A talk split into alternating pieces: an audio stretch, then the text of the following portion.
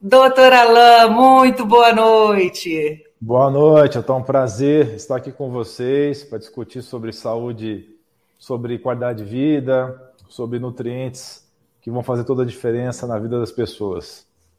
Nossa, muitíssimo obrigada, gente. A gente está super feliz de ter o doutor Alain com a gente. O doutor Alain, ele é médico formado pela Faculdade de Ciências da Saúde da Universidade de Brasília, é especialista em urologia, tem MBA executivo em saúde e pós-graduações em medicina em adequação nutricional e manutenção da homeostase, que é prevenção e tratamento de doenças relacionadas à idade, além de uma extensa lista de cursos na área. O Dr. Alain é sócio proprietário da clínica Health and Rehabilitation Institute e um dos poucos médicos brasileiros formados pelo Dr. Dale Bradenson, do protocolo Recode de prevenção e reversão do Alzheimer. Então, se prepara, porque hoje a conversa vai ser maravilhosa. Doutora Alain, mais uma vez, muitíssimo obrigada. E a gente vai começar aí com o Benício já fazendo perguntas e eu estou assim, ansiosíssima por esse nosso bate-papo. Obrigada de novo, viu? Doutor Alain, boa noite. Obrigado aí pela, por esse tempo aí com a gente aí e para poder ajudar o nosso público a, a, entender um pouquinho melhor e levar uma vida mais saudável. Bom, a, a primeira pergunta que eu tenho para o senhor, pro senhor é, é com a ampliação da longevidade, é, percebe-se uma preocupação com a prevenção de doenças, não apenas com seu tratamento. É, do ponto de vista físico, quais seriam os cuidados primordiais que todos deveriam tomar para assegurar o envelhecimento com qualidade de vida? Então, essa é uma pergunta fundamental e ao longo desses últimos anos em que eu venho promovendo a saúde no canal do YouTube, no Instagram, já são mais de 600 vídeos né, em, em vários assuntos relacionados à saúde. Eu acredito que o meu canal do YouTube seja o mais completo da área de saúde, por abordar vários temas, né? não, não, não fica somente num, aspecto, mas sim vendo todos os, os, lados da saúde. Né? Então a gente tem que firmar em quatro pilares aí. Né? A nossa saúde é como uma mesa que depende de quatro bases, e se uma dessas quatro tiver com problema, a saúde não se sustenta, né? a mesa vai cair. Né? A mesa de quatro pés, se faltar um pé, ela vai cair. Então, é muito importante alimentação, como todos nós sabemos. Aí você pode agregar essa alimentação um jejum intermitente, que para a grande maioria das pessoas vai ajudar muito a ter uma longevidade, também uma qualidade de vida. Lógico que cada, cada caso tem que ser visto individualmente, mas em geral é uma ótima alternativa junto com a dieta saudável. Atividade física é feita de forma moderada e não competitiva, não que eu estou dizendo aqui que é, fazer também competição não seja bom, mas a gente sabe que o esporte competitivo é totalmente diferente, né? Você vai ter uma outra situação.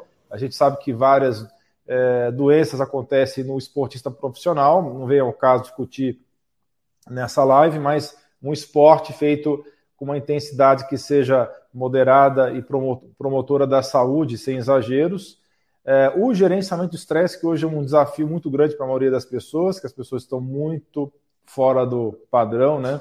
Estão é, com muita dificuldade de gerenciar os sentimentos negativos, de gerenciar a ansiedade e, e sintomas ruins. O gerenciamento do sono também é fundamental, né? E aí, além desses quatro, a gente pode falar aí dos aspectos espirituais e sociais também, né? Que a gente pode incluir o lado espiritual e o lado social junto com o gerenciamento do estresse, né? Então a gente pode expandir esse, esse horizonte aí. Mas eu gosto, gosto de falar desses quatro pilares, porque simplifica o assunto, né? E deixa a coisa mais palpável para a maioria das pessoas. Então, não há saúde sem esses quatro aspectos, né? E muitos também vão é, dizer que sem o lado espiritual, sem o lado social, também a gente não vai ter é, saúde. Então, muita gente hoje é, peca porque quer ter uma produtividade absurda, quer fazer tudo ao mesmo tempo e quer, acha que está perdendo tempo dormindo, e quando na verdade o sono hoje, que é um dos mais negligenciados aspectos da saúde, ele tem um papel fundamental para preservar o cérebro da pessoa, porque é durante o sono que funciona um sistema de limpeza do cérebro, que é o sistema linfático, que foi descoberto há poucos anos atrás, porque se acreditava que o cérebro era um dos poucos órgãos que não tinha sistema linfático. A gente sabe que tem um sistema totalmente diferente do resto do corpo, que envolve a glia. E se você não dorme, você não tira a sujeira do cérebro. Você não consegue tirar esses resíduos. E isso é um dos fatores de risco, por exemplo, para a doença de Alzheimer. Então, o sono adequado é fundamental e hoje muita gente negligencia isso para poder ter mais tempo para o lazer ou para o trabalho. E isso é muito ruim. As pessoas têm que voltar a valorizar o sono. Nossa, fantástico, doutor.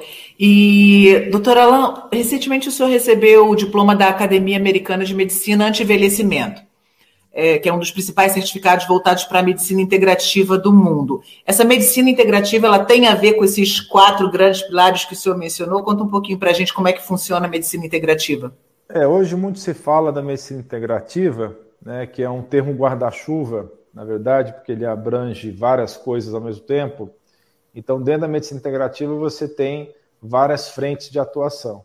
É, esse termo, ele quer dizer o quê? É uma medicina sem preconceitos, né, que agrega várias técnicas diferentes.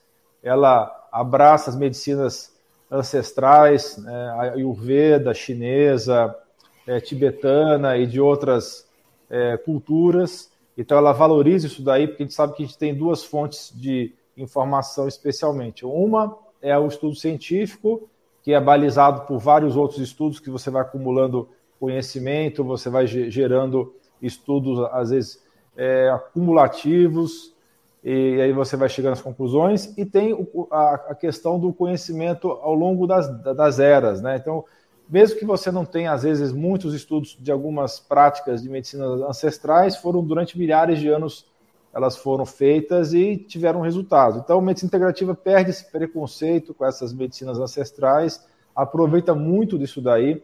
Então, muito do que eu faço hoje é, tem estudos científicos em cima de coisas que eram utilizados pe pelos ayurvedas lá na, na, Índia antiga ou na China antiga. E a gente agrega também a acupuntura, a gente agrega meditação, agrega várias é, práticas aí de relaxamento. E também é, a linha que eu sigo é uma linha chamada medicina funcional, tá? que está dentro desse guarda-chuva da medicina integrativa. O que é a medicina funcional? É uma evolução da medicina ortomolecular no sentido que você entende que o corpo tem uma, uma enorme capacidade de autocura. Então você tem que dar os elementos para o corpo se curar. Então, ao dar esses elementos, você vai estar tá promovendo a restauração automática. Então, é, isso é bem diferente, por exemplo, da visão da medicina mais nosocomial, é, que é, é, muito baseado em diagnósticos nosológicos, né, que você precisa dar um nome aos bois, você precisa é, dar um nome para aquela doença e ter um protocolo específico para aquilo. Né? Dentro da medicina funcional é diferente, você vai na raiz do problema, você busca a raiz fisiológica, bioquímica do problema, e você usa tanto as ferramentas de ortomoleculares, como a fitoterapia e vários outros recursos naturais para restabelecer a saúde daquela pessoa. E muitas vezes você nem precisa do diagnóstico nosológico, não precisa dar nome aos bois. Você entendendo o processo fisiológico que está acontecendo por trás, você vai naquela raiz do problema e você restabelece a saúde da pessoa, enquanto que na medicina mais ortodoxa se você não tem esse diagnóstico preciso do nome da doença, muitas vezes você fica empacado, você não sai do lugar e muitos médicos às vezes simplesmente falam para o paciente você não tem nada. Né? Quando a pessoa tem é, muitas evidências de estar com a saúde comprometida, só não tem, digamos assim, o, o chamado diagnóstico nosológico e aí a pessoa fica travada porque ela não tem um protocolo para aplicar naquela pessoa devido a, não ter esse diagnóstico de dar o nome da doença. Então, a medicina funcional é muito interessante por esse lado, né? É uma medicina muito científica, que é, e eu sinto muita vontade por, por ela ser muito científica, ela ter muitas evidências é, de estudos por trás, e uh, a gente também agrega esses outros aspectos dessas medicinas que eu já mencionei, né, que são, às vezes, medicinas um pouco mais esotéricas, entre aspas, né, mas que também têm bons resultados junto ao tratamento dos pacientes. Perfeito. Não, não dá para não dá para negar o, o conhecimento milenar adquirido, né? Exatamente. É, doutor Alain, é, com Com a chegada aí da pandemia, o número de pessoas ansiosas é, aumentou muito.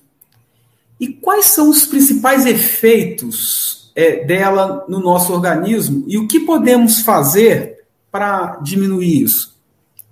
Bem, a ansiedade, é, como nós sabemos, é a pessoa vivenciar um futuro que ainda não aconteceu. Né? É ficar visualizando uma situação que não aconteceu ainda e gerar uma série de sentimentos negativos associados a isso. Né? Então, isso é um grande mal do século XXI. É um problema muito sério. As pessoas hoje, cada vez mais, até por estarem com o cérebro hiperatarefado, né, são múltiplas fontes de informação vindo ao mesmo tempo, e a pessoa está eternamente distraída, não existe mais foco, é, tem que estar tá um olho no gato, outro olho no peixe, né, um monte de rede social ao mesmo tempo, um monte de gente falando ao mesmo tempo, é, vida pessoal, vida profissional. Então, as pessoas hoje estão com muita dificuldade de conciliar as coisas. Né?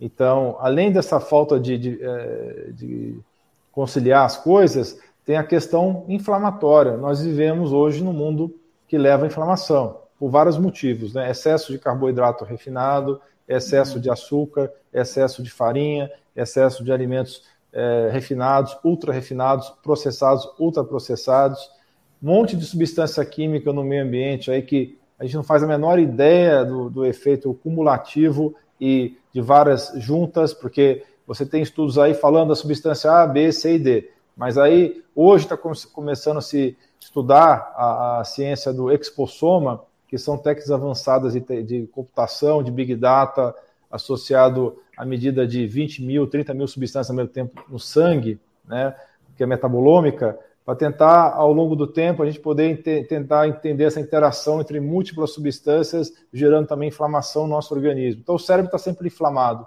seja por estresse, seja por excesso de informação, seja por alimentação inflamatória, por toxicidade ambiental de poluentes persistentes orgânicos ou metais tóxicos, seja por excesso de radiação eletromagnética, seja por excesso de ruído, seja por poluição atmosférica, N fatores, e levando ao quê? Levando à irritabilidade, falta de foco, falta de concentração, é, queda de memória e uma série de outras coisas que têm acontecido, né? E nós sabemos que o nosso segundo cérebro é o intestino, existe uma conexão muito íntima entre o intestino e o cérebro, então, o, também o intestino está bastante inflamado, está bastante atacado por várias substâncias do meio ambiente e que estão levando a uma situação chamada intestino hiperpermeável ou leaky gut no inglês, né, que é o apelido dessa condição no inglês. E isso levando então à questão de que é desequilíbrio também das bactérias do intestino, que várias delas produzem vários precursores de neurotransmissores cerebrais. Então essa conexão intestino e cérebro também é fundamental então, o que nós podemos fazer hoje em dia, pudermos fazer hoje em dia, para poder melhorar essa situação, é usar todas as armas disponíveis: meditação, respiração profunda, todas as técnicas meditativas e de relaxamento que dispomos, né, como Tai Chi Chuan, Qigong, Yoga, Mindfulness. E aí também temos as nossas ferramentas naturais, que você comentou do chá. O chá é, quando a gente fala do chá, para explicar para as pessoas que a maioria das pessoas ainda não entende a, a diferença do chá da infusão, né? Existe centenas de ervas que podem ser feitas em infusão em água quente, né? E é, convencionou-se chamar isso de chá, mas na verdade não são chá. Chá, na verdade, é uma planta, a Camellia sinensis, e essa planta tem uma série de substâncias flavonoides, é, pigalato catequino galato, tem a L-teanina, tem a cafeína, várias substâncias que são benéficas para a saúde. Então, a L-teanina é um aminoácido presente no chá, que é a estrela praticamente do chá verde, né, além da epigalato galato. E a L-teanina tem vários estudos mostrando que ela promove uma calma focada, ela promove aumento de concentração sem dar a irritabilidade do, da cafeína, então a pessoa fica concentrada, fica focada, mas fica calma, né? É a chamada calma focada e não deixa a pessoa sonolenta, como alguns sedativos têm por aí. Então, além de deixar calmo, deixa focado, aumenta a cognição, tem vários estudos mostrando que aumenta a capacidade de processamento cerebral, melhora o sono, a pessoa dorme melhor com esse tipo de recurso, e então é, tem efeitos antidepressivos, ansiolíticos, né? Neurohackers usam a L-teanina para melhorar o seu desempenho, em associação com outras coisas, mas assim já houve relatos de pessoas realmente que quando tomam L-teanina se sentem hiperfocada e têm uma, uma produtividade maior, sem ficar excitado, sem ficar naquela situação que o café dá de você ficar né, é, super excitado e ficar trêmulo, né? Então é uma coisa bem interessante né, na, na teanina e que está é presente aí no chá, nas suas várias formas, no chá verde, o chá branco, o chá preto, o oolong, seja a forma que a gente for conversar aqui. É uma coisa bem curiosa que ao longo dos séculos, né, o chá foi é, descoberto várias maneiras de prepará-lo, né? Então, por isso que a gente tem tantas variedades de chá. Né? É, é quase como vinho, né? Tem várias maneiras de você processar e produzir esse chá. Então, falando sobre a qualidade do sono, né, doutor? Muitas pessoas estão com problema para dormir bem, seja pelo excesso de trabalho, preocupação, excesso é, de, de tempo em frente às telinhas, e isso envolve também crianças, não só adultos, mas o que, que, que, a gente pode? O senhor mencionou algumas questões aí com relação à ansiedade, acho que uma coisa ajuda a outra, né? A pessoa muito ansiosa também tem dificuldade para dormir. Mas tem algumas coisas, por exemplo, já ouvi pessoas dizendo assim: olha, não leva o seu computador para sua cama e fica lá digitando, ou o seu celular na sua cama, porque o seu cérebro tem que acostumar que a sua cama é para dormir. Então, não leve é, um aparato né, tecnológico para sua cama, para o seu cérebro não ficar associando aqui também o trabalho. É, tem alguma dica que o senhor consiga dar para o pessoal? Que, eu não, porque quando eu durmo parece que eu entro em coma, mas para quem estiver sofrendo aí, com, com, padecendo um pouco de não conseguir dormir, tem algumas dicas para esse pessoal? Sim, temos várias dicas. Né? A principal delas é, é criar uma rotina, criar é, um protocolo para preparar para o sono. Né? Essa rotina, como é que funciona? Você uma hora antes de dormir, você vai se desligando do mundo. Então, é, isso parece ser um grande desafio hoje para as pessoas, né? que elas querem ficar ligadas até o último minuto nas redes sociais, nas mensagens. Então, é muito importante, uma hora antes, desligar os eletrônicos, desligar as telas acesas, deixar os ambientes escuros da sua casa, né? E aí você toma um banho quente, um banho relaxante, que vai te deixar relaxado para preparar para o sono. E aí tem vários recursos que você pode utilizar. Né? Você pode estar tá, é, fazendo uma meditação, um relaxamento, mindfulness de 15 minutos antes de dormir. Aí você pode fazer meditação guiada, ou pode fazer meditação transcendental, pode fazer. Tem N técnicas diferentes de relaxamento. Mas partindo aí para a suplementação, você pode usar camomila, você pode usar melissa, você pode usar é, o próprio chá verde, né? O chá verde tem cafeína também, mas é, como ele tem uma, uma quantidade de L-teanina que é, suplementa né, essa cafeína, na maioria das pessoas que não forem excessivamente sensíveis à cafeína, ela vai ser um, um bom é, recurso para acalmar o cérebro, né? Além da melissa, valeriana, é, camomila, você tem aí, é, por exemplo, os óleos essenciais, né? Que o mais utilizado para o sono é o óleo essencial de lavanda, mas tem também a possibilidade de utilizar o óleo frankincense, né? E, e também o óleo de óleo de copaíba, são recursos interessantes para fazer a pessoa induzir o sono. Mas eu acho que o mais importante mesmo é essa rotina de você desligar tudo, desligar os eletrônicos, desligar o Wi-Fi. É, Existem algumas evidências de que se você fica num ambiente com muita radiação eletromagnética, isso interfere no sono também. Então, o ideal seria você desligar uh, o seu roteador né, nesse horário. Desligar tudo, é, a gente sabe que nem sempre é possível para algumas pessoas tem que ficar ligada, né? E eu acho isso terrível, né? Que tem algumas profissões hoje que exigem que a pessoa fique em eterno é, situação de disponibilidade, né? até de, no meio da madrugada, né? Então isso é complicado. Mas para quem pode é, desligar todos os eletrônicos, deixar o telefone celular carregando em outro cômodo, né? E, e assim deixar só na sua no seu quarto o rádio relógio mais antigo que você puder encontrar, né? Aqueles que você dá aquela pancada nele, desliga ele, né? Aquele que usa o, sistema mais analógico mesmo, para não ficar aquele visor na sua tela. Domina a escuridão total, num ambiente tranquilo, silencioso, num ambiente com temperatura adequada, né? Isso aí pode ser uma briga em alguns casais. Eu tenho um paciente que é, quase divorciou por causa disso, porque a mulher queria ficar vendo televisão e mexendo no celular até o último minuto e ele querendo um sono tranquilo, né? Então, ainda bem que eles conseguiram chegar num acordo aí, porque isso é bem complicado. Essas são as principais dicas, né? E é, a atividade física também é importante. Lógico, não nesse horário, porque muitas pessoas, quando fazem atividade física à noite, não todos, mas boa parte, vai ficar excitado e vai dificultar o sono. Mas fazer atividade física em outro horário, de manhã cedo, ou na hora do almoço, ou mesmo à noite, para quem não tem esse problema, vai ajudar muito a dormir também. Tá?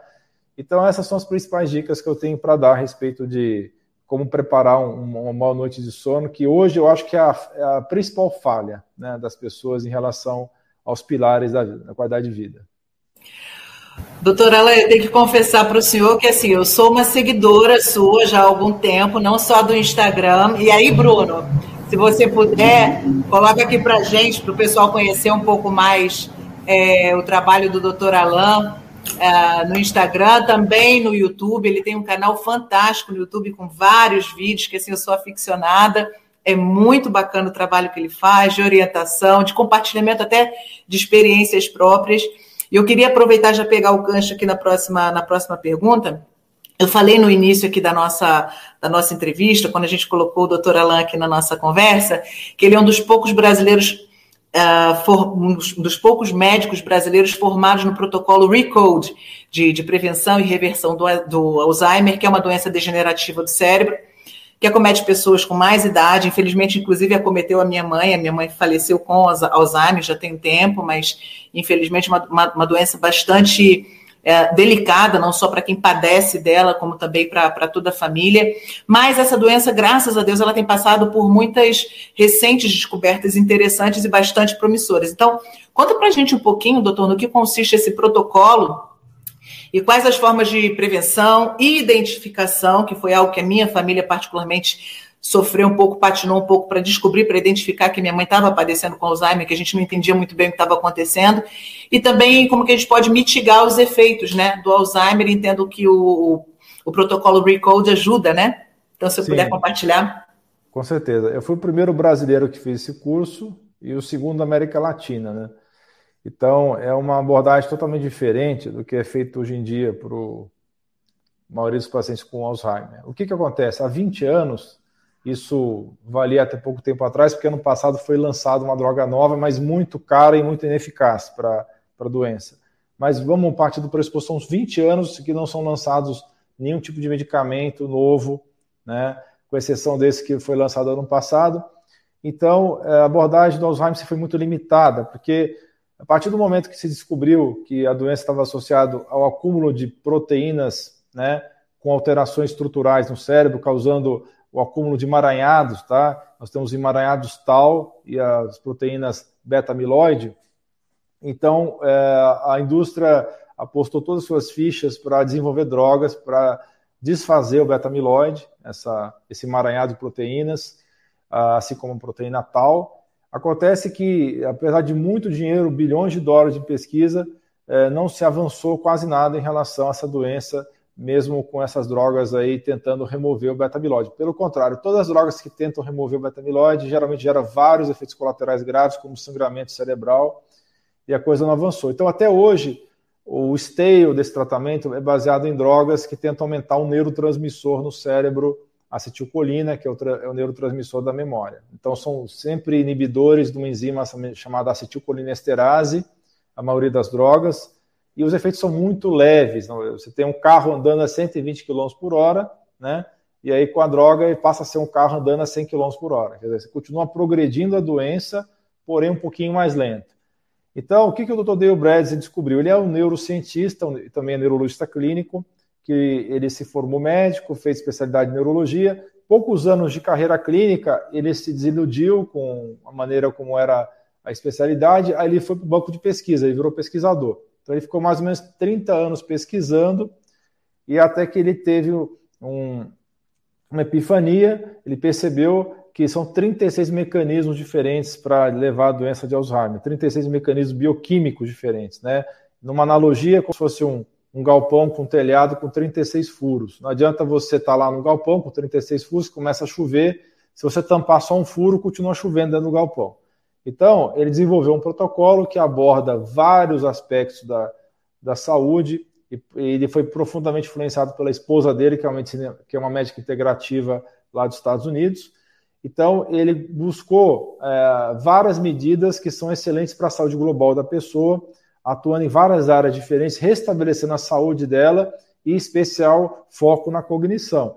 Então, envolve você dar os nutrientes que o cérebro precisa, são vitaminas, minerais e alguns hormônios, né?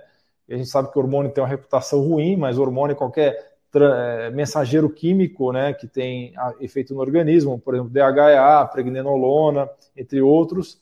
Então, restaurar essas substâncias que estão faltando no cérebro, assim como retirar os agentes inflamatórios que estão inflamando o cérebro, restabelecer a sensibilidade à insulina, né, que um dos aspectos do Alzheimer é o pré-diabetes cerebral ou diabetes cerebral, tirar os agentes tóxicos que estão atacando aquele cérebro, além dos, dos produtos inflamatórios, e também restabelecer a circulação cerebral e tratar as consequências de traumatismo crônico. Então, são seis tipos da doença que você tem que identificar é, que tipos que a pessoa tem. É, em geral, ela tem três ou quatro tipos em conjunto, é, em maiores e menores graus, e dessa forma você, com várias medidas, passando por cinco etapas que incluem aqueles quatro pilares que eu falei da saúde, né? Voltando uh, aquele assunto, atividade física, alimentação, que inclui o jejum, a questão do gerenciamento de estresse do sono. Aí o quinto elemento seria a, o, as práticas de exercícios mentais. Né? Então, essas cinco práticas associadas a detox e suplementação sensata. Então, tudo isso junto, você tem um tratamento que vai é, atuar tanto na prevenção quanto o tratamento do déficit cognitivo leve, que é o pré-Alzheimer, quanto o próprio Alzheimer. Então, é, um, é, uma abordagem muito interessante que exige muito da família, exige muito do, do próprio paciente, porque muda muito a, a, questão de hábitos de vida. As pessoas estão profundamente escravizadas por vários hábitos da atual sociedade. Então, por um lado, é muito desafiador, mas é muito recompensador quando a família consegue realmente implementar essas medidas. Excelente, obrigada, doutor. Maravilha aí, doutor. É, doutor, é, o senhor tem um vídeo no seu canal é, em que o senhor conta que perdeu 20 quilos sem sofrimento. É, pode nos contar como foi essa jornada do senhor? Eu, eu, por exemplo, perdi 80, mas eu tive que fazer uma bariátrica. Tá certo. É, tive que ir para o extremo. É, isso foi interessante porque eu vinha numa. Teve uma época na minha carreira que eu estava muito estressado, né? Eu estava tendo que tocar várias atividades ao mesmo tempo e estava envolvido em medicina hospitalar, que depois descobri que não era meu caminho para o futuro, porque eu ficava muito estressado com uma série de coisas que aconteciam dentro do ambiente hospitalar. Então eu tocava um hospital, eu tocava consultório, eu tocava uma série de atividades simultâneas, e esse ano foi o ano que eu tive menos saúde na minha vida. Eu tive enxaqueca de repetição, eu tive cefaleia em salva, eu tive cefaleia atencional, podia escolher quatro tipos de dor de cabeça que eu queria ter. Eu tinha quatro tipos de dor de cabeça. E cheguei a ficar um mês na minha vida inteiro com dor de cabeça. É, não tinha ah, hábitos de atividade física, não tinha hábitos de meditação, não tinha hábitos de gerenciamento de sono, estressadíssimo. E aí eu, eu, eu dei uma virada na minha vida, comecei a fazer é, mudanças no, no, meu estilo de vida, e aí comecei a fazer atividade física regular. É, naquele ano que eu comecei a fazer, é, eu lembro que eu comecei a fazer boxe, natação e musculação e também comecei a fazer a alimentação cetogênica. Fiquei seis meses estritamente na alimentação cetogênica e com essa atividade física mais intensa, consegui organizar minha rotina para não trabalhar tanto. E aí eu consegui, ao longo de dois anos, sem ficar muito preocupado com o meu peso, não ficava medindo meu peso, não ficava fazendo medida de braço, de, de abdômen, nem nada disso. Em dois anos eu perdi essa, essa quantidade de peso, simplesmente adotando medidas de qualidade de vida, sem ficar preocupado é, em fazer dietas restritivas ou contando caloria, entendeu? Então é uma coisa perfeitamente possível. O problema hoje, Benício, é que a maioria das pessoas são é, imediatistas, elas querem fazer o projeto verão, né? Elas ficam um ano inteiro é, é sem se cuidar, aí um mês antes das férias quer ficar no shape para poder ir para a praia, né? Então não funciona assim, sabe? Porque quando você emagrece muito rápido, você, o seu corpo se ressente com você, né?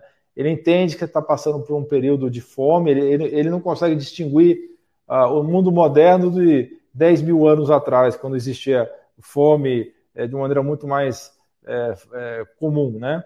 Então, toda vez que você emagrece muito rápido, o seu corpo ele, ele espera a primeira oportunidade para engordar tudo de novo.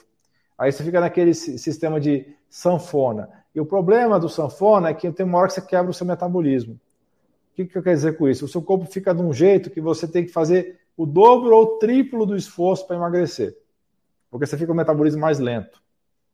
Então, é muito importante as pessoas entenderem que tem que ser um projeto para a vida inteira, tem que ser um projeto. É, é, as pessoas têm que dar tempo ao tempo, voltar àquela condição de antigamente que as pessoas é, sabiam esperar né, pelas coisas, né? sabiam é, fazer a, a, a plantação e, é, e a colheita. Agora todo mundo quer tudo imediato, né? tudo tem que ser para a última hora, e realmente essa abordagem, não que seja, não seja possível você fazer um emagrecimento muito rápido, mas em geral ele, ele é temerário, porque você vai é, jogar muito recurso em cima desse emagrecimento muito rápido para forçar o seu corpo a emagrecer de uma maneira não natural e depois você vai ter o dobro de dificuldade para manter isso daí, né? Então, quantas pessoas você não conhece que já fizeram N cirurgias plásticas, N é, lipoaspirações e depois faz aquela é, famigerada cirurgia de abdominoplastia que é, salva algumas poucas exceções, a maioria volta a engordar tudo de novo, engorda por debaixo daquela, daquela cicatriz lá e é um problema muito sério isso daí, né? É, verdade.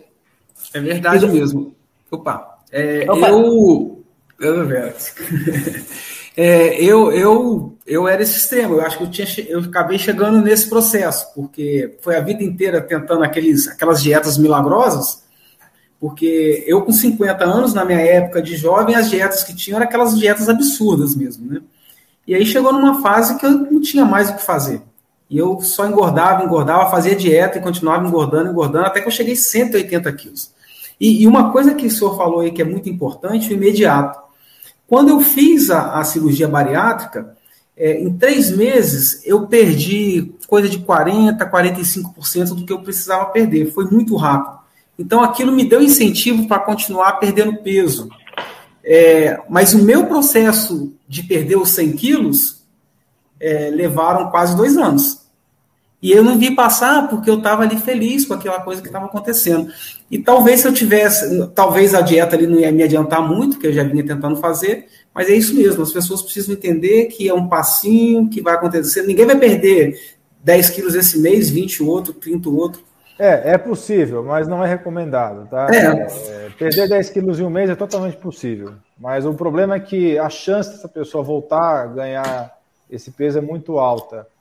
Então tem que evitar esse tipo de coisa, é, a não ser que a coisa tenha sido feita de uma maneira muito bem pensada para que a, a, manutenção seja feita de uma maneira não sofrida, porque a pessoa, todo mundo consegue fazer uma coisa muito maluca três meses, né? É, é, as pessoas têm essa tolerância, né?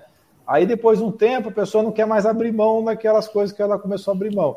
Aí que vem o perigo, porque aí o, o corpo, opa, chegou a hora de engordar e engorda muito mais rápido. Bem mais Com certeza. rápido. É verdade. O, o, eu ia comentar que o doutor Alain ele tem uma, uma linha de conduta que me agrada muito, se a gente observa no falar dele, nos vídeos, é que é uma, uma, uma linha muito de, de, de balanço, né? Tanto, tanto não só na, na, medicina mesmo que o senhor aplica, que é quando o senhor menciona os quatro, os quatro pilares, os quatro pés da mesa, né? Quer dizer, não é uma questão simplesmente de uh, remédio ou é, alguma uh, uh, proibição de algum alimento, enfim, mas é um balancear de coisas, inclusive espiritual, inclusive de, de, de conexão social, de inserção social é todo um balanceamento que isso, no longo prazo, faz com que aquela, aquela pessoa tenha uma vida mais saudável e mais feliz, não uma coisa estanque de curtíssimo prazo. Isso é muito bacana. É, sem dúvida, porque todas essas dietas malucas aí que todo mundo já ouviu falar, é, todas elas funcionam e nenhuma funciona, essa que é, que é, a verdade, né? Porque todas elas atingem o objetivo de curto prazo e nenhuma delas atinge o objetivo de longo prazo. Então, essa é uma coisa bem importante e, de, das pessoas entenderem, né? E assim, o que eu mais vejo a gente seguindo é, cardápio, né, de nutricional, é, o Nutri Passa lá, aquele cardápio e tal, é, pesando o prato, papapá, Isso funciona, com certeza funciona. Né? E se a pessoa conseguir manter isso sem ser uma coisa é, aterrorizadora, ah, ficar o resto da vida é, pesando o prato, isso é, se ela puder fazer isso, ótimo, né? Mas assim, o que eu, a, gente, a gente entende de uma outra maneira, né, que é a composição dos macronutrientes, né, que é muito importante, porque os alimentos que têm o mesmo número de calorias não se comportam igual no seu organismo? Então, um alimento de 100 calorias gordura tem um comportamento bem diferente de 100 calorias de carboidrato refinado, porque o caráter inflamatório de alguns alimentos é que vai gerar a resistência insulínica, e a resistência insulínica é que vai gerar a dificuldade de emagrecimento. Então, assim, é, é e houve ao longo desses anos uma demonização de muitas das gorduras, né? E que a gente hoje está tendo uma, uma dificuldade muito grande de fazer as pessoas entenderem que tem gordura boa e gordura ruim, carboidrato bom, carboidrato ruim, né? E que a maioria das pessoas, 60% a 70%, estão com resistência insulínica, que é o pré-pré-diabetes, vamos dizer assim, tem o pré, o pré-pré, né? Que seria a resistência insulínica. Então, é, é, as pessoas hoje passam em check-ups, infelizmente, a maioria dos médicos acaba não tendo o rigor que deveria ter com essa questão da, da insulina de jejum, a glicemia de jejum, a hemoglobina glicada, até porque é, não se tem tempo de conversar sobre hábitos de vida e os que têm tempo também não, muitas vezes não têm a formação para falar sobre isso. Então acaba ficando aquela situação de você só tratar a pessoa quando já está 80% do, do, do, processo já evoluído, né? em vez de você enxergar, olha, olha, daqui a cinco anos vai acontecer isso com você. Então vamos prevenir antes, né, para você ter uma saúde boa. Vamos esperar você ficar doente para entrar depois com remédio, né, para tratar esse diabetes aí que vai se instalar, né? E muitos não vão nem desenvolver diabetes, mas vão ficar com pré-diabetes que vai virar. E sabe que o pré-diabetes já é fator de risco para infarto, para AVC, para câncer, para doenças neurodegenerativas. Não dá para esperar o cara ficar diabético, porque somente 5% vai ficar diabético mesmo. Os outros 70% vão ficar com pré-diabetes. Doutor, então vamos passar aí para a pergunta do pessoal. É, tem a, a Sara, que ela, é, ela fez a segunda pergunta. A medicina funcional também usa medicamentos alopáticos? Sim, não existe preconceito com alopatia. O, o que acontece é que hoje eu não sinto necessidade de usar alopatia em 90% dos pacientes, tá? Eu uso em 10% das vezes a alopatia. Portanto, é, a gente tem tantas ferramentas hoje dentro da medicina funcional que é, eu posso usar alopatia sim, e uso quando é necessário, não tenho preconceito nenhum contra isso, mas a ideia é a gente fazer isso de uma maneira mais sensata possível. Né? Digamos assim, vou dar um exemplo bem fácil de entender. Né? Você tem uma pessoa estressada, ansiosa, está dormindo mal. Eu não vou entrar diretamente com antidepressivo, com, né, com o clonazepam da vida, né, com uma medicação que vai gerar problemas a longo prazo, ou um indutor de sono. Aí eu vou usar a liteanina, que nós estamos falando aqui, vou usar a glicina, vou usar a taurina, vou usar o GABA, vou usar a camomila, a melissa, é, vou usar, é, enfim, uma série de, de recursos naturais para é, induzir vários mecanismos bioquímicos nessa pessoa de maneira muito mais suave né, e que não vai levar a efeitos colaterais importantes e efeitos a longo prazo. Hoje a gente sabe que vários antidepressivos e vários ansiolíticos, se usados por vários anos, aumenta o risco de Alzheimer, por exemplo. Está bem estabelecido isso. Inclusive os indutores de sono, né? É, que, que a gente tem aí, que não são é, benzodiazepínicos, mas também tem isso comentado, essas doenças. Bom, doutor, é, a pergunta da Lívia agora. É, doutor, é, esse protocolo em torno do Alzheimer também pode ajudar em outras deficiências cognitivas? Não, sem dúvida. Não, não digo que vou aplicar um protocolo extenso do Alzheimer no TDAH, porque não, talvez seria um tiro de canhão, não seria necessário, tá? Mas muitas das coisas que a gente usa no Alzheimer poderia ajudar no TDAH. Inclusive, tem estudos interessantes mostrando que é, teve estudo que foi feito na Ásia com meninos, né, com TDAH, que foi usado a L-teanina e teve bons resultados com a L-teanina, que é extraído do chá verde, né? Então, eles têm protocolos para TDAH sim com substâncias naturais. Ela pergunta assim: olha, doutora Alain, o chá verde faz mal para quem tem hipotireoidismo Hashimoto? Ora, Sara, em geral, aliás, ela é minha seguidora, conheço essa Sara aí, ela é minha seguidora lá no, no canal. Prazer estar com você aqui, Sara. Então, o chá verde não faz mal para quem tem Hashimoto, tá? O Hashimoto é uma doença autoimune, é uma doença que o próprio corpo agride o organismo através de anticorpos, chamados autoanticorpos, que nesse caso vão destruir as células da tireoide. E o mecanismo que leva ao Hashimoto é o chamado leak gut, que eu comentei rapidamente aqui nessa live, a hiperpermeabilidade intestinal, que é causado pelo glúten, pela caseína, que é uma proteína inflamatória que tem em leite e derivados, por metais tóxicos, por agrotóxicos, né, defensivos agrícolas, excesso de estresse também é um fator e algumas alterações de flora intestinal. Então, é, a partir desse momento que você tem os anticorpos, eles vão lá atacar a tireoide e, na grande maioria dos lugares, é, não se trata a base da doença. Você espera a pessoa ficar com hipotiroidismo para tratar a consequência e dar hormônio tiroidiano para repor o que está faltando no corpo dessa pessoa. Dentro da medicina funcional, a gente trata assim a origem da doença. Tá? Tem algumas é, estratégias para fazer isso, entendeu? Agora, o chá verde, né, ele não é um, um problema para isso. O chá verde, com certeza, vai ajudar, a não ser que essa pessoa seja uma azarada e tenha uma intolerância específica ao chá verde, tá? Isso é possível, até, assim como tem intolerância a ovo, a soja, a milho, a amendoim, outras substâncias, né? Existe essa possibilidade. Eu nunca peguei no consultório alguém que tivesse essa situação, né? Obviamente, pessoas que têm uma, uma alteração genética, que tem muita sensibilidade à cafeína, podem eventualmente não tolerar o chá verde em determinada quantidade, né? Por conta dessa alteração genética, porque o chá verde também tem cafeína, mas na grande maioria das vezes não faz mal, não. Tá? É, é, o que tem também, é muito falado hoje, que ganhou uma proporção muito grande, é pessoas que é, comem alimentos crucíferos, né, ou bracíferas, que é couve, couve-flor, couve de bruxelas, agrião, blá, esses alimentos, eles têm é, algumas substâncias goitrogênicas, né, que geram alterações na tireoide, mas você tem que comer, comer quantidades absurdas desses alimentos para ter problema na tireoide, né? Então, então, esses alimentos crucíferos, especialmente o brócolis, se você for um tarado por brócolis e come brócolis de manhã, de tarde, de noite durante um tempo é, muito longo, você vai ter problema na tireoide, sim, mas não é a vasta maioria das pessoas essa situação. Né?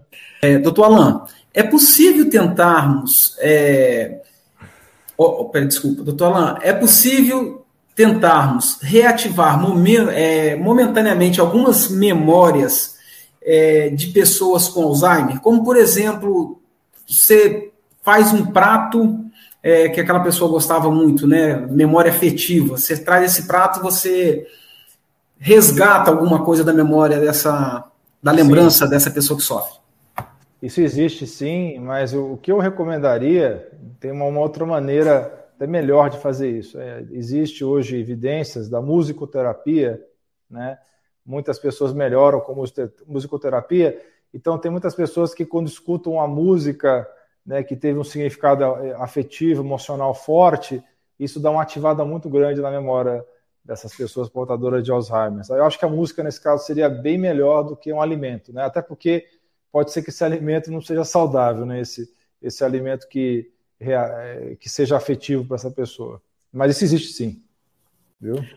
Nossa, ah, doutor, o senhor, o senhor falou uma coisa aqui agora que chegou até a me dar um arrepio, porque, como eu falei, né, minha mãe ela teve Alzheimer e no, no assim, na, na, fase bem já avançada da doença, que ela já não, não interagia mais, era, eu tenho uma experiência realmente que assim, ela, ela ficava olhando para o alto, para o nada, não interagia, não lembrava mais de ninguém, e quando eu chegava para ela e cantava uma música específica da Zé de Camargo e Luciano, é, cantava para ela essa música, era o momento em que ela tirava o olhar do nada, voltava, olhava para mim fixamente e cantava junto comigo. Então, enquanto eu cantava essa música do Zezé de Camargo e Luciano, ela cantava a música junto comigo. Quando eu parava de cantar, ela, ela voltava a olhar para o nada e sumia de novo. Então, é, é, é, deu um, deu um arrepio aqui quando o senhor, o senhor falou isso, realmente. Muito é, legal. realmente, muitas famílias relatam isso, é, é, muito emocionante esse tipo de coisa, né? E a gente quer realmente que essas pessoas não tenham só esse vislumbre aí, essa fagulha, né?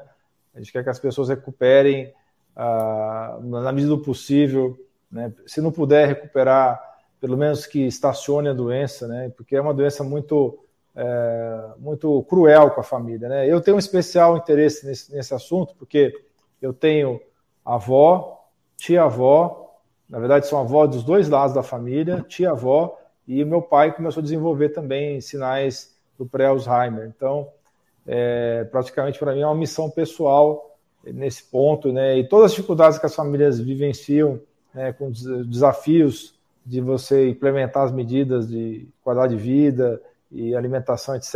Eu vivencio com meu pai no dia a dia, né? Então é uma coisa que é, tem um valor pessoal para mim e, e, na verdade eu só me meti a fazer isso porque eu não sou neurologista de formação, eu sou urologista, mas estudei muita coisa da medicina funcional. Hoje eu sou praticamente um clínico geral, né? Voltei a ser um clínico geral é, com esses conhecimentos novos.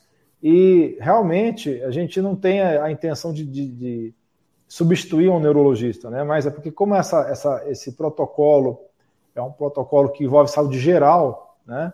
Muito mais do que saúde só cerebral, por isso que ele realmente é um, é um protocolo que cabe para qualquer médico que hoje tenha esse conhecimento mais aprofundado e, e mais unificado dos órgãos e sistemas, né? Legal, obrigada ah, demais, doutor. Bacana, Muito emocionante. Doutor. Certo. Então, se agora, se o senhor puder é, ilustrar um pouquinho melhor os benefícios da L-teanina para a gente, as ações dela é, em conjunto com a cafeína aí. É, eu, por exemplo, estou hoje no desafio, né? Estou no chá preto, que é o que as pessoas falam muito aí, que, que tira o sono, e daqui a pouco eu vou para casa, deito e durmo igual um anjo. É, porque assim, a gente tem uma situação genética, né? Tem pessoas que não podem com cafeína depois de um certo horário, ou não podem nem em nenhum horário, porque são extremamente sensíveis, né? Já é mais restrito esse grupo, mas existe também. É, a questão é a seguinte, né? Tem individualidade sempre, né? Obviamente, se você tem é, uma grande sensibilidade à, à, cafeína, é conveniente você tomar a liteanina separada do, do, do, e não tomar o chá verde, ou chá branco, ou chá preto, qualquer que seja o chá, né? Mas a, a, vasta maioria das pessoas não tem essa situação. Ela vai ter é, uma sensação de é, tranquilidade, de calma focada e, e, também de vigor, mas um vigor assim suave, não aquele vigor assim de você ficar agitado, né? Com o uso do, do chá verde. Então, a L-teanina é um aminoácido que não compõe proteínas, mas é um aminoácido que predomina no chá verde, né? Que a espécie é a Camellia sinensis é, e esse aminoácido ele atravessa a barreira hematoencefálica ou hematolicórica, ele vai para o cérebro sem dificuldade, promove aumento da concentração, da memória, do foco, aumenta as ondas alfa. Então, como eu disse, promove uma calma focada. Como eu também já falei, neurohackers usam ela para aumentar nível de aprendizado, porque ele favorece condições assim de, de, de grande produtividade mental. Então, tem estudos tanto em rato quanto em cães, quanto seres humanos, mostrando que o, a liteanina aumenta os fatores de crescimento neuronal, que é o NGF, e o BDNF, que é o Brain Derived Neurotrophic Factor. São dois fatores que fazem promover aumento de é, conexões entre os neurônios, aumento de sinapses. Então, chá verde melhora o humor, a liteanina, né, presente no chá verde, melhora o humor, combate a ansiedade, combate é, estresse físico e mental e aumenta a cognição. Um estudo que foi feito na Coreia do Sul, com homens saudáveis entre 18 a 30 anos de idade, que usaram chá verde por sete dias. Nesse estudo, eles mediram as ondas cerebrais por 40 minutos depois do consumo do, do chá, ou da, no caso da L-teanina, ou placebo, que é a pílula de farinha, e eles observaram que houve aumento das ondas alfa do cérebro, que são aquelas ondas que estão associadas também à meditação. Tá? Então, promoveu mais relaxamento, mais concentração, um estudo de 2016, feito no Canadá, na Universidade Simon Fraser, é, eles tinham uma, um novo dispositivo que media ondas alfa também, então confirmou esses achados do estudo asiático, né, e que demonstrou também que a liteanina é, conseguiu prevenir problemas cognitivos anos antes de, do desenvolvimento desses sintomas. Né? Então, o que, que a liteanina faz diretamente no cérebro? Aumenta os níveis do GABA, da glicina, que são dois neurotransmissores calmantes do cérebro, os dois principais calmantes, e modula os níveis de serotonina dopamina e noradrenalina, que são chamados neurotransmissores derivados das monaminas. Então, é, dessa maneira, ela também atua no sistema do, do, é, do da glutamato, que é um, é um neurotransmissor excitatório. Então, ele atua modulando receptores NMDA, que é, que é um, dos, um dos tipos de receptores de glutamato. Então, modulando receptores e promovendo a calma cerebral. Então, vai reduzir a quantidade de glutamato no cérebro e vai também melhorar a calma. Facilita a neurogênese, que é a formação de neurônios é, em, em, em, pessoas ainda em desenvolvimento. E tem ações também de evitar a, a, o câncer através da promoção da morte celular programada, chamada apoptose. Energiza a pessoa sem excitar demais, sem drenar a pessoa, acalma sem dopar motiva sem levar uma excitação excessiva. Então, melhora a qualidade de vida, melhora a qualidade de sono, deixa a pessoa mais revigorada e mais calma e mais tranquila. Né? Então, é, também tem estudos que mostram que a liteanina protege contra os efeitos do AVC, do derrame, né, do, do ataque isquêmico cerebral, e pessoas que já tiveram o ataque cerebral, ela ajuda a diminuir a área de isquemia, que é a área que sofreu com a falta de oxigênio. Né? E teve um estudo grande na, na China com 14 mil pessoas né, que consumiam chá verde ou chá oolong, que é outra forma de chá verde, e nesse estudo demonstrou que houve uma chance 40% menor de desenvolver o AVC. Tá? Então tem vários aí estudos mostrando, tem alguns estudos mostrando também aumento de onda cerebrais teta, que é outro tipo de onda cerebral é, relacionado à meditação, melhora a memória, melhora a tranquilidade, melhora a atenção, né? E o único efeito colateral que eu conheço, assim, expressivo, é queda de pressão arterial. Né? Mas em pessoas que já tenham hipotensão, né, tomando doses mais altas de eriteanina, ou pessoas que tomam antipertensivo, tem que tomar um certo cuidado, porque aí a pessoa tem que, às vezes, reduzir o nível do remédio da pressão para com, compensar o efeito da eriteanina. Né? Então é basicamente isso, né? Para não querer falar é, informação científica demais para o pessoal, né? Doutor, fantástico o nosso bate-papo. Já lhe acompanhava aí pelas redes. Agora, definitivamente, o senhor ganhou uma fã, tenho certeza, certeza que outros tantos aqui na live. Muito obrigada por compartilhar com a gente não só o seu conhecimento, mas a sua coerência e também, obviamente, o seu altruísmo, a sua simpatia de estar aqui com a gente. Já vamos aí para quase 9h40 da noite, o senhor batendo esse papo gostoso com a gente e, e, e tão acessível. Muitíssimo obrigada mesmo, viu? Para mim é um prazer e realmente a conversa está bem agradável. Vocês são pessoas aí bem bacanas e parabéns pelo trabalho de vocês. Muitíssimo obrigada.